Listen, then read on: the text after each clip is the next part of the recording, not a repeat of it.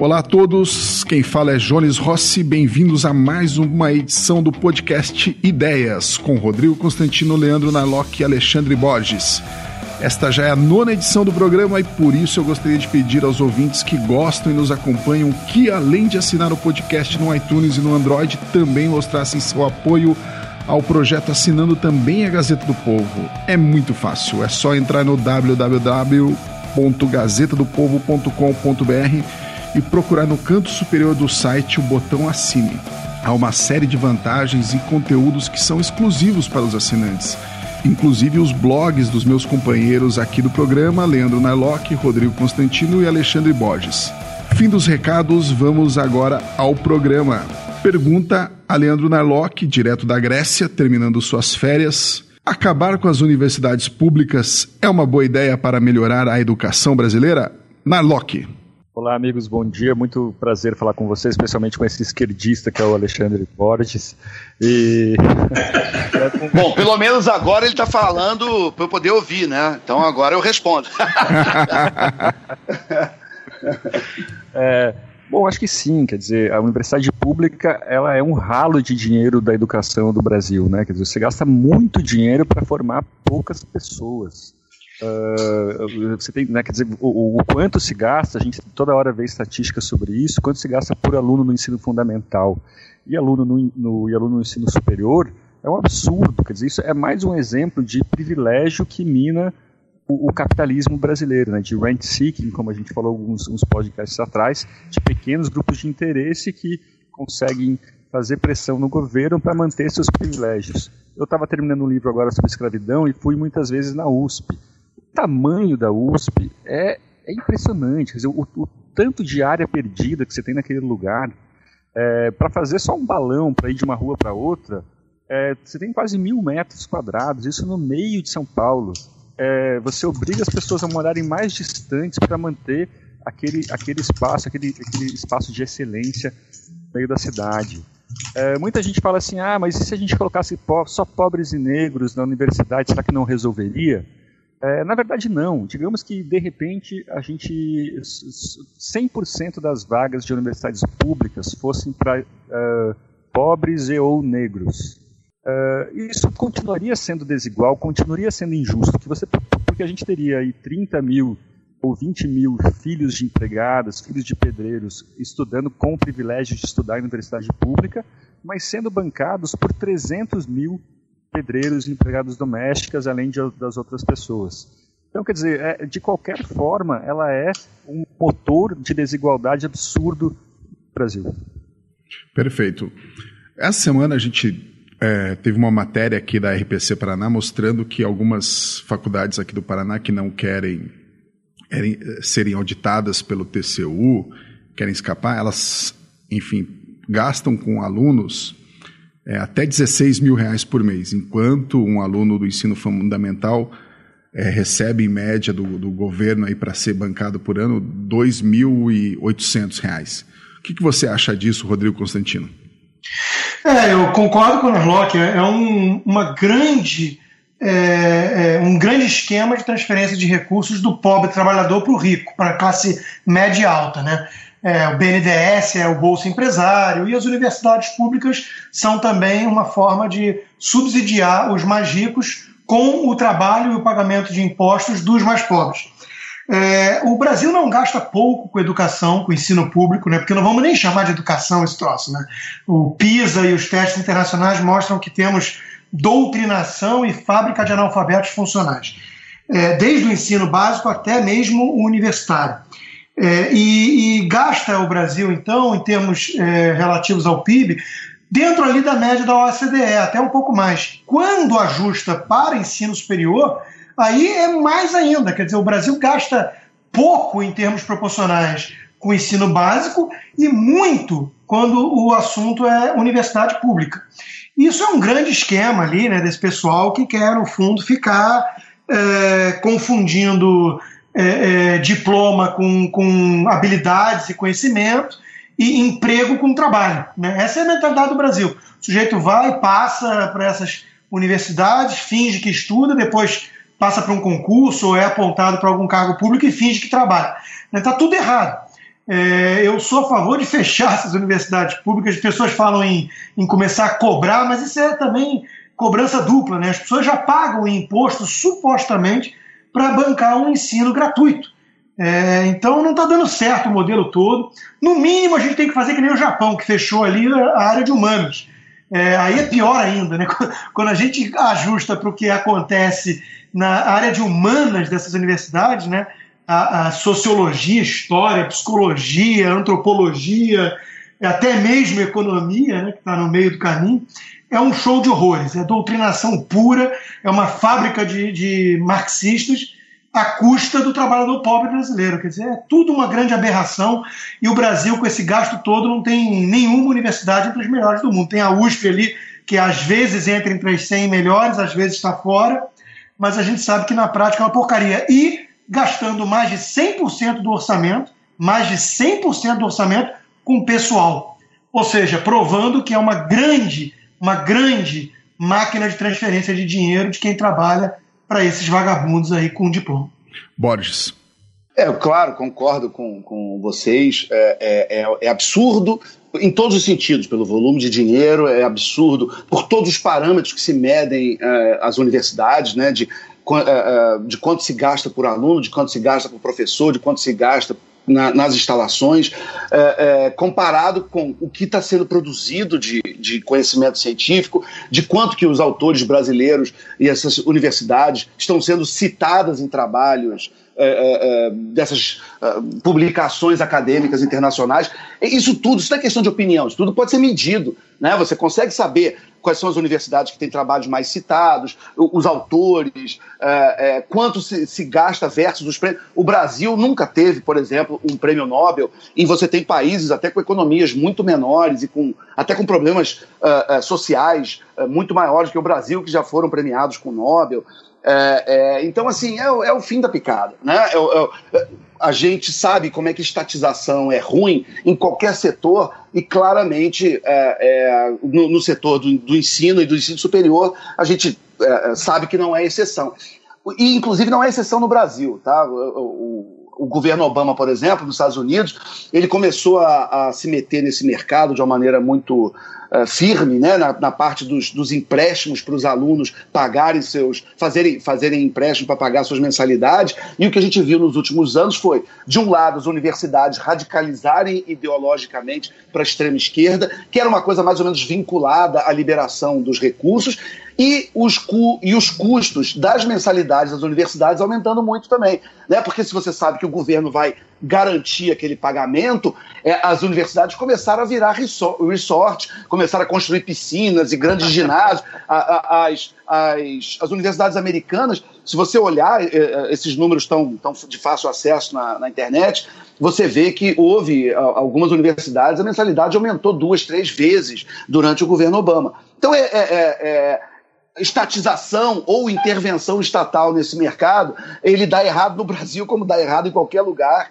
É, é, então, é, é, óbvio que a gente tem que fugir disso. Isso é um modelo errado em todos os sentidos. E isso não é questão apenas de opinião. Existem maneiras de se medir desempenho acadêmico, retorno de investimento, relação professor-aluno, e em tudo isso as universidades públicas brasileiras tomam uma surra né? Além de ser aquelas. Uh, uh, dá pra gente aqueles memes muito engraçados do antes e depois da federal. Né? Quem, quem acompanha vê o que, que dá muito jovem que entra e depois do jeito que sai de uma federal. Então, assim, a única, a única coisa que eu gosto que vai me dar saudade no dia que fecharem é vão acabar esses memes que são engraçadíssimos. Acho até triste aqueles memes. Você vê umas meninas bonitas saindo de uma maneira terrível da federal. Leandro... É, não sai nem menina. Leandro, qual... você vê menina saindo menino, né? O feminismo. Ou o contrário, né? É destruir pessoa. Ou o contrário. Ou o contrário. Leandro, qual seria um bom exemplo que a gente tem aí pelo mundo para o Brasil? Um exemplo de, uma, de, um, de um sistema que funciona bem? Bom, é, na verdade, é, eu queria falar justamente sobre isso, que na verdade a gente tem maus exemplos. Pelo, é claro que a gente está cheio de bons exemplos, mas é engraçado como no Chile, dizer, o Chile é tudo que a gente queria ser, se tudo der certo no Brasil, a gente vai conseguir ser como o Chile aí na próxima década, ou mesmo na Inglaterra. Uma grande questão lá é pagamento de mensalidade. As pessoas não querem pagar mensalidade. Na verdade, a gente entra naquele problema da dor de pagar, né, que é o que os, alguns psicólogos chamam.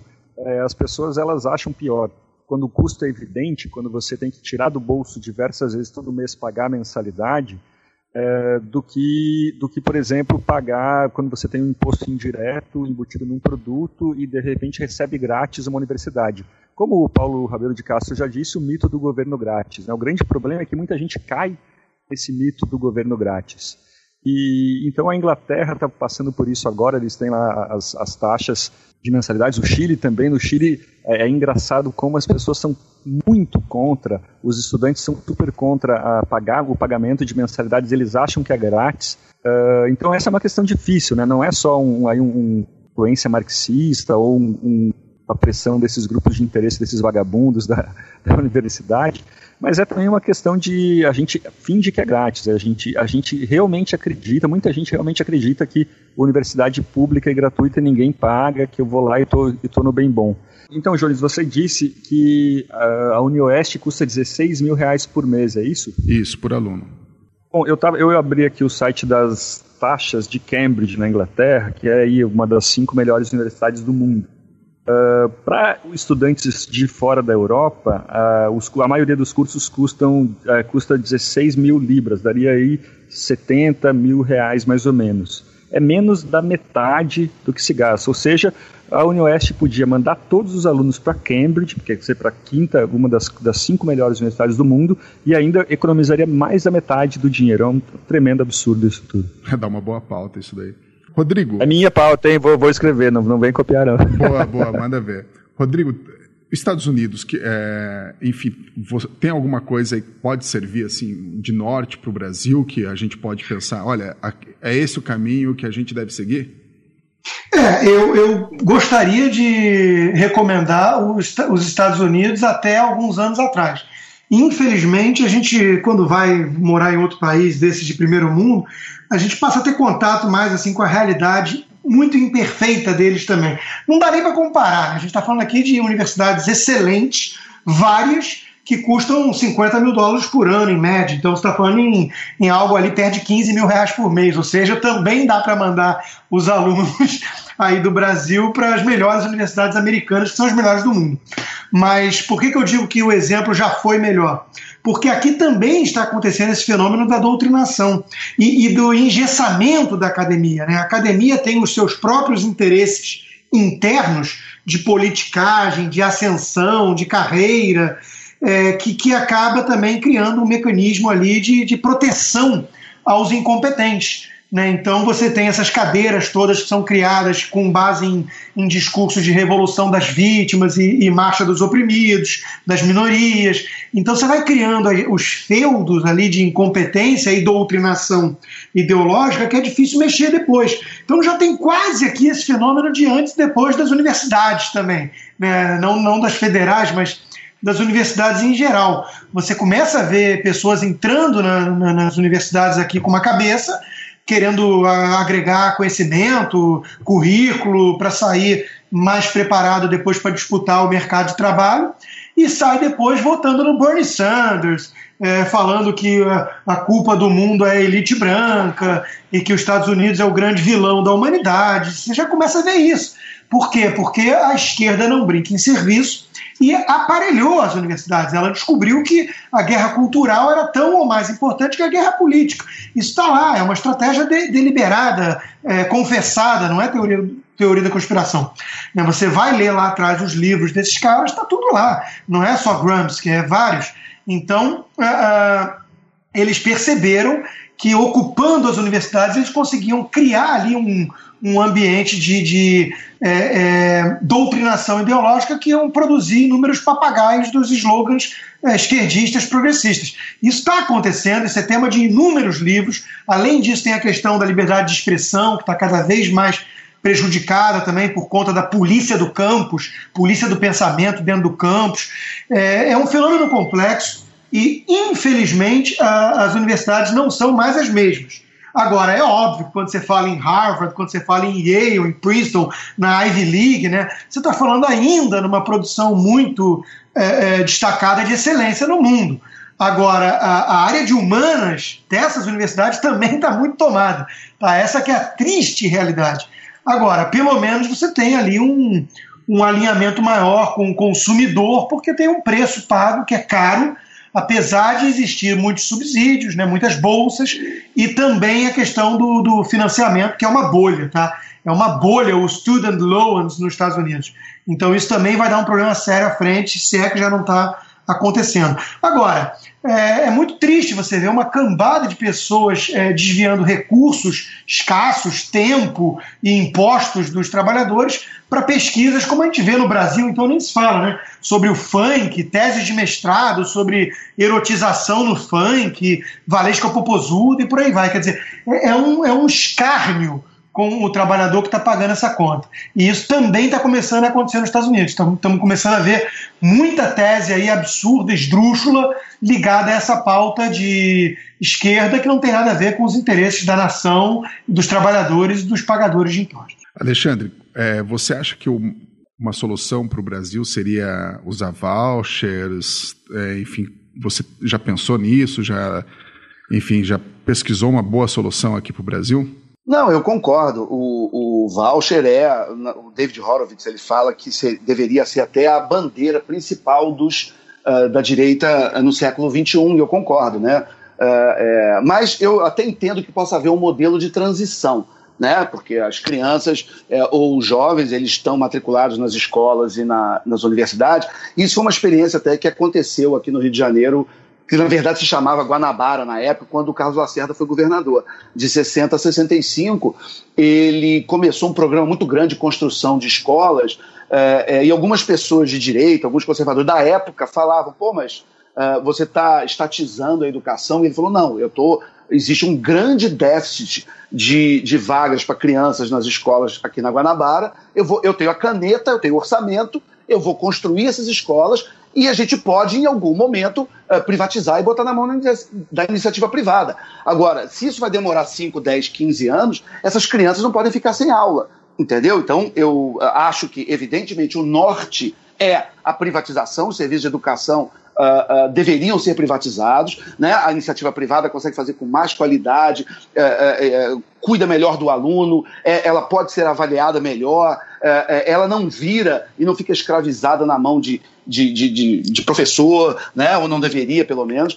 Mas eu também entendo que pode haver um modelo de transição, que a gente vive num modelo que é extremamente estatizado e para você passar também não é para dar um cavalo de pau. Você pode ir fazendo aos poucos. O que eu acho que poderia acabar muito rápido é o Ministério da Educação, é o MEC entendeu? Aquele bando de burocrata que gasta mais dinheiro com, com seminário e com cafezinho e com viagem do que com educação e que fica basicamente trazendo manuais de educação da ONU, Unesco, né? É, é, em vez de entender as realidades locais. E aí sim, esses burocratas eu demitiria sem pena de um dia para o outro. Agora, as instituições de ensino, aí eu acho que por uma questão de responsabilidade, para não quebrar o ritmo normal dos alunos, a gente podia fazer um plano que poderia até levar um, dois, cinco, dez anos, não sei, aí os especialistas que vão falar. O que, que você, Boris, continuando com você, o que você lembra de, de bom da tua. Você que fez humanas, o que, que você lembra de, de bom da tua faculdade? É muito engraçado, né? Porque eu tive, na, eu tive nas duas, né? Eu tive tanto na, na numa que, não, que é uma associação, é uma, é uma educação é privada, que é a PUC, né? Mas com, é, sem fins lucrativos, né?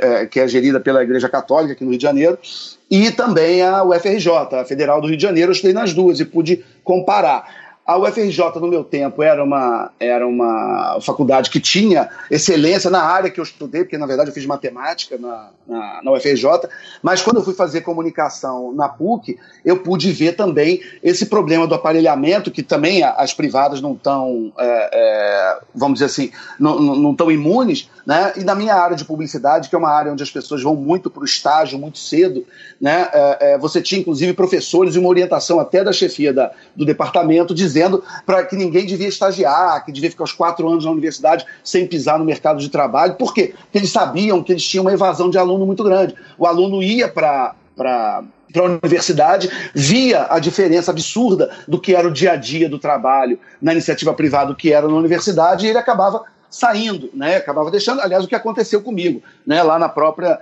na PUC eu acabei nem terminando o curso, porque eu já com 19 anos já, já, já tinha cargo em agência de propaganda, minha carreira já tinha começado, e não, e não, não dava né, para poder voltar para a faculdade e ficar tendo aula com um professor marxista falando mal do capitalismo e eu trabalhando em publicidade, né, que é, um, é, uma, é uma área que é totalmente dependente do livre mercado, enfim. Então, a, a, é claro que nas áreas, de, nas áreas a, é, é, tecnológicas, como foi minha experiência na, na UFRJ com matemática, você vê até um compromisso com excelência acadêmica. Mas quando você vai para humanas, e, e aí não se salva uh, nem esses, essas, do jeito que estão, que, que, falta concorrência, na iniciativa privada ou, na, ou na, nas federais. Na Locke, você que fez a federal aqui do Paraná, qual que foi a tua experiência lá? Foi muito traumática? A minha faculdade foi não, não, exatamente jornalismo, mas uma faculdade de jogos de cartas. Né? Eu aprendi é, jogar sueca. Truco, biriba. E, a, o que até às vezes é bom para jornalista, né? por exemplo, o poker face, né? quer dizer, quando você está cheio de carta e você faz uma cara de nada, é ótimo para quando você está entrevistando, por exemplo, um ministro, ele fala, olha, eu preciso confessar, eu roubei. Você faz uma poker face para para confessar, ou, ou, quando você quer vender uma pauta para o teu chefe, você ainda não tem o material, mas você quer bastante espaço no jornal, você blefa como no truco e tal. É, quer dizer, a minha, na verdade, o que tem de bom na universidade, na universidade pública é o capital humano, né? Quer dizer, geralmente as pessoas mais bem formadas, as melhores pessoas de, de faculdade, de colégio privado, vão para as federais. Eu, eu, conheço uma, uma amiga minha, ela é professora de história no, em, num colégio de, é, bacana, um colégio rico de São Paulo de ensino médio, e de uma universidade pública dessas baratas, uma universidade privada dessas baratas. Ela fala que os alunos do ensino médio privados são melhores do que os da faculdade uh, privada da escola barata. Muita gente usa isso como argumento, né? Fala assim, não, privatizar as federais, aí a gente vai ficar aí com essas uni-esquina que tem por aí, tá cheio que proliferam por aí. Na verdade, o serviço privado ele é diverso, né? Se você vai num hotel ruim, uh, não é bastante para você falar, ah, os hotéis privados são ruins, são todos ruins. Tem hotel bom, tem hotel bom e caro, hotel bom e barato, hotel ruim e caro, tem vários tipos. Da mesma forma, as, as faculdades privadas. Perfeito. E Rodrigo, como que você definiria teu período na, na, na, faculdade? Foi, foi, foi bom, foi ruim? Que que você teve professores doutrinadores? Eu estudei na PUC também, né, economia, depois fiz MBA de finanças no IBMEC, duas é, privadas, né, IBMEC voltada para lucro, é, ao contrário da PUC. E foram experiências interessantes. A PUC Economia, de onde saiu a equipe do Plano Real, né, tem bons, eu tive bons professores, bons economistas, é, tem uma pegada muito mais keynesiana. Eu até digo num livro que eu escrevi sobre a escola austríaca, que eu só fui ouvir falar dos ícones da escola austríaca, Mises e Hayek, depois do trabalho, no mercado financeiro, que meu chefe era o Paulo Guedes, é, que é PhD em Chicago, né, que é a maior máquina de, de prêmio Nobel de Economia do mundo. Então, eu, até então eu não tinha ouvido falar. Eu, eu, passei por uma faculdade inteira de quatro anos sem ouvir falar nos principais economistas austríacos. Isso mostra a deficiência mesmo na particular. Agora, imagina na UFRJ, imagina nas outras que tem por aí, na Unicamp, então nem se fala, né, que é a linha nacional desenvolvimentista. É, porque está tudo tomado. E a, a, os professores das privadas também vêm da deformação das universidades públicas, via de regra. Né? O, o, reitor da UFRJ, que foi citado aí pelo Alexandre, é o Roberto Lerres. Esse, esse cara foi é, é, tomou posse vestindo literalmente o boné do MST. O, a Procuradoria da República entrou com uma ação contra ele já, né, é, por conta de politizar a universidade, fazer eventos partidários, é, usando a sua reitoria para isso. Quer dizer, olha o nível né, que está a universidade pública brasileira. Ela está tomada por militantes petistas. Essa é a realidade. Né? E o ambiente todo acaba se é, reproduzindo com base nisso. Né? Você, você vê a, a questão da, da maconha correndo solta, e aí não pode ter lei, não pode ter polícia no campus, porque eles acham que aquilo ali virou um espaço realmente sem lei. Uma terra dominada pela, pela um kibbutz, uma experiência comunista controlada por esses reitores e professores de extrema esquerda. Eles acham que aquilo ali é território deles. Né? E, então é um negócio realmente maluco. E você imaginar que isso tudo conta com tanto recurso público é, é devia ser pauta diária na imprensa, tinha que indignar todo mundo, né?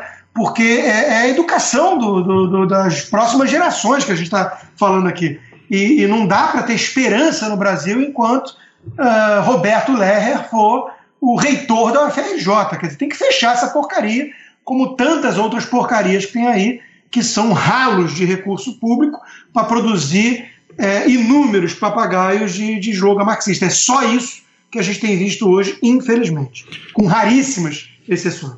O mais engraçado é que a gente vê todo esse pessoal defendendo os pobres, né, entre aspas, e eles são os primeiros a defender o privilégio das elites, né? Eles falam, ah, se não tiver universidade pública, onde os filhos das faxineiras vão estudar? Vai procurar algum filho de faxineira na, na faculdade de medicina da USP. É, a maior quantidade de carro importado por metro quadrado do país deve ser na universidade pública. É, é exatamente isso. É como o BNDES, né? Quem foi que turbinou tanto assim o BNDES a ponto de criar é, é, esses é, campeões nacionais aí, né? Ike Batista, JBS, é, Odebrecht e companhia. Foi o PT, o partido de extrema esquerda. Quer dizer, o BNDES é o maior mecanismo de transferência de recursos de pobre para rico e é defendido pela esquerda. Quer dizer, é só, só bobinho mesmo acredita que socialismo é coisa de proletário. Socialismo é coisa de rico, pô, coisa de capitalista rico. Olha o Benjamin Steinbrück, a turma da Fiesp, defendendo aí intervenção estatal na economia, manipulação de taxa de juros para baixo artificialmente, como se não tivesse feito, a Dilma não tivesse feito isso com resultados desastrosos, né? E, e faculdade pública e tudo mais. É a turma, a turma de esquerda aliada aos grandes grupos capitalistas. É, esse sempre foi o esquema. E o liberal fica defendendo é, privatização e sendo atacado pelos grandes capitalistas e socialistas, né, que fazem uma simbiose perfeita. É, é, é a gente tocou num ponto interessante que é o seguinte: desde quando e por que a esquerda é estatal? Você pega, por exemplo, o Gandhi, assim, alguma parte do Gandhi, muito, muito da luta do Gandhi foi pra, pra, na África do Sul, quando dos 20 anos que ele morou lá, foi para não, não, não ser obrigado a ter documento, não ter documento de identidade. A caminhada do sal que ele fez na Índia depois foi para não pagar imposto. É, desde quando que é, apoiar Estado virou uma coisa de esquerda? Isso é uma coisa que eu gostaria de entender melhor. Narlock, desde quando Marx defendeu a ditadura do proletário para depois acabar com o Estado e chegar ao comunismo? Primeiro concentra todo o poder na mão de uma nomenclatura que diz representar o povo. E depois esse pessoal vai abrir mão voluntariamente do poder. É uma piada, né? A esquerda sempre foi, na prática, o socialismo real sempre foi estatizante, sempre. Eu não sei, mas enfim, acho que ela, ela, ela, ela, acho que essas coisas podiam se dissociar agora. Tipo, não, não, sei porque são tão, tão não, não deveriam sempre andar juntas. Talvez só por grupos de interesse, né? E aí a gente entra nesse ponto que vocês tocaram, que é por que, que a esquerda, que muita gente que acredita que honestamente acredita que defende os pobres, defende tanto o privilégio para rico. É outra coisa que não dá para entender. Vocês sabem, né, que na verdade, quando se fala de socialismo, o, o, quem está defendendo, ninguém está defendendo o socialismo para cortar cana em Cuba. Quem está defendendo é porque está querendo criar uma burocracia estatal Uh, é, onde ele se vê participando dessa burocracia estatal e regulando a economia para os outros. Né? Então, é, é, é, o salvo melhor juízo, eu não me lembro de ninguém que é socialista ou comunista sonhando carregar é, é, pedra numa e, e, e britadeira no, numa construção socialista de fazer o próximo castelo em Pyongyang, entendeu? Quer dizer, o, o, sujeito ele acha que é, é, aquela ideia de que as pessoas, aquela ideia haikiana de ordem espontânea, onde você tem que deixar as pessoas livres para empreender, para tentar, para criar empresas, é, é, isso leva ao caos, né? Então a única sociedade que é funcional e dá certo é a associação, é, é essa sociedade é, é, controlada por intelectuais por, por, especialistas, por tecnocratas. Aliás, uma parte da direita às vezes cai também nessa, nesse conto. Né? E aí você precisa então ter essa burocracia estatal que ela é apartada da, dos, dos, incentivos financeiros, de vontade de ganhar dinheiro, eles são apenas uh, é, abnegados que passaram num concurso e mostraram que tem QI elevado e preparo técnico, e aí eles vão ficar cuidando do, da massa ignara, que vai ficar acordando de manhã e indo uh, uh, carregar pedra para eles, enquanto eles estão lá no Politburo, com muita pena, com o coração pensando nos pobres, mas com um carro que o povo não tem, com um apartamento que o povo não tem, e fazendo tudo que a gente sabe que foi a experiência é, é, desse tipo de, de, de, regime na história da, da humanidade. Né? É. Então é, é, é, é óbvio que é isso. Quer dizer, o sujeito ele quer tirar dinheiro para criar, um, por exemplo, um centro de ensino para preparar quem? Ele, os filhos dele, para que ele possa fazer essa parte desse, vamos dizer, despotismo esclarecido, né? dessas pessoas uh, que, que, seriam esses iluminados, esses guardiões filósofos, para uh, uh, cuidar da sociedade. Né? E, a França e, é o melhor exemplo disso. A França é exatamente, exatamente. isso. Dirigismo exatamente. centralizado com as universidades públicas é, como circuito fechado da elite tá. que manda seus filhos para lá para depois ser um burocrata poderoso. Bom, é tanto que, tanto que se a gente for tretar aqui, tem um pouquinho de briga, né? O, o, quem é que foi eleito presidente da França? O banqueiro socialista. Entendeu? Quer dizer, a ideia elitista de que você vai ter um banqueiro socialista com coração para cuidar dos pobres. É o presidente atual da França. Entendeu? Exatamente. É, não é, não é, pelo, não, é Agora, um, não é um operário que saiu do, do, do meio do povo. Exato. Não, a revolução.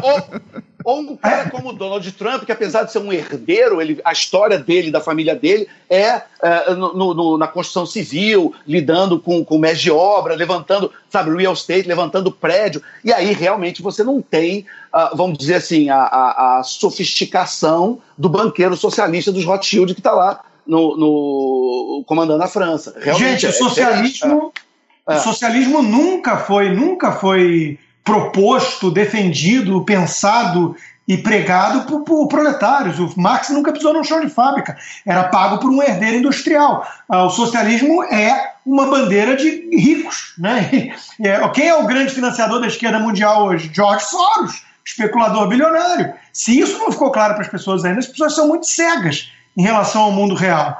Agora, o que o, o Jones mandou aí no nosso grupo de WhatsApp não daria para comentar, eu tenho vergonha de comentar no nosso podcast. Apontamentos para uma economia política do cu entre trabalhadores sexuais. E isso conta com recurso público.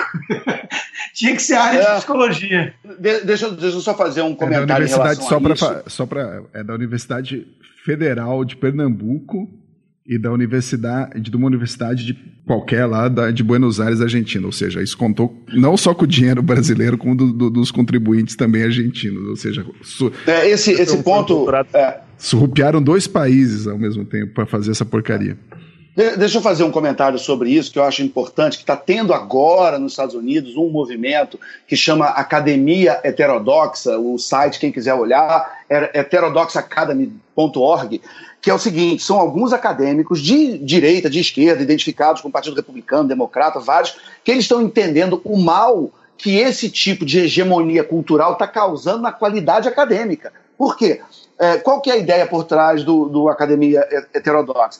Eles mostram que, assim, que, que, a, que a, a, coisa mais importante na hora da produção da ciência é quando você tem o acadêmico produzindo uh, uh, estudos e teses, papers, a primeira coisa que ele tem que fazer é e isso está dentro lá do, desde o início do, do, do início da, da, da, produção acadêmica e do trabalho científico, você tem que passar o seu trabalho e a sua pesquisa pelos seus pares. Né? Por exemplo, quando você vai fazer mestrado e doutorado, você tem que passar por uma banca examinadora de, de, de outros acadêmicos que vão avaliar a qualidade da sua pesquisa, da sua tese, né? e se você merece o título de mestre e doutor ou não. Né? Então o que acontece? O que eles estão uh, vendo é o seguinte: com toda essa hegemonia uh, uh, cultural e, de esquerda que está dominando somente as áreas de humanas nas, nas, nas universidades ocidentais, você está perdendo qualidade acadêmica. Por quê? Porque você tem você está perdendo a pressão dos pares. Você não tem mais quem diga essa pesquisa é uma porcaria, como essa que você mandou. Você não tem. É todo mundo, na verdade, junto dentro de uma militância, de uma agenda política comum. Então, Reserva de mercado, né? Reserva isso, de então, mercado. Então, então isso destrói a própria atividade acadêmica. Né, a qualidade da ciência e do conhecimento que está sendo produzido. Né? É, é, e é isso que, que, que hoje está que eu acho que é uma abordagem até muito inteligente ao problema, porque senão parece que você. Eh, muita gente vai interpretar quando a gente fala isso. Ah, então você quer uma academia de direita? Não, eu quero uma academia plural. Eu quero uma academia comprometida com. Livre pensamento, é, livre. Isso, onde, se você falar uma besteira, tenha um outro cara que diga que você está falando besteira. Entendeu? E não, por exemplo, uh, uh, numa universidade das principais da Ivy League, agora eu não vou lembrar qual foi, mas eu li isso esses dias, que o sujeito fez um trabalho e foi aprovado que o trabalho inteiro era a frase Black Lives Matter repetido da primeira à última linha. O cara fez um trabalho, entregou e foi aprovado com 10 igual com 10. E Aí foi aprovado, fala, acabou. É, Nem ele acreditou. Né? É, é, não, é isso aí o, o Luiz Felipe Pondé, que atua nessa área né, acadêmica, ele tem escrito excelentes textos mostrando isso, né? Quer dizer, a questão o, o, do poder dentro das universidades e isso é que tem ditado tudo. Né? Então, como lá em cima são marxistas, porque eles tomaram conta do negócio, agora só pode ter marxista, porque é reserva de mercado. Então, ossificou é, as universidades não tem mais debate, não tem mais oxigenação. O João Pereira Coutinho é outro que tem batido nessa tecla. É, e, e, e, eles também, né, até para manter uma reserva de mercado ossificada e, e estéreo, eles precisam apelar o tempo todo para a questão o quê? Do diploma, o currículo extenso Lattes. Quer dizer, eu já fui debater com um cara que só falava besteira da UFRJ, né, é, Luiz Fernando de Paula, que escrevia no Valor e tudo mais, na época do PT, ele defendendo as políticas econômicas do PT e do governo Dilma, e eu falando que aquilo ia dar uma tremenda cagada. Bom, o tempo mostrou, obviamente, quem estava certo, e eu soube depois por terceiros que ele se recusava a participar de um debate comigo novamente, porque eu não era mestre, nem doutor. Quer dizer, olha a arrogância, o pedantismo de um sujeito que só tem mesmo o diploma é, é, e o currículo Lattes para se sustentar, porque não tem argumentos. Né? Então, é, isso que acontece e aconteceu né, é, é um sintoma justamente da, da, do, do, fim do livre mercado nesse setor. Né? Eu não fui fazer mestrado em boa parte por isso.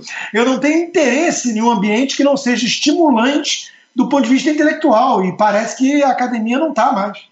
É, infelizmente você não fez lá a dinâmica, a tua tese de mestrado sobre a economia do, enfim, do, dos trabalhadores sexuais lá.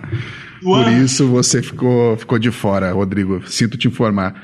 Bem, gente, com Mas isso. Eu... Bem, vocês querem fazer uma. uma comentadinha, um comentário lá. rápido sobre o podcast dos dois no qual eu estou participando. é... Você está na Grécia, cara. Você está querendo. É, da, é, da, é.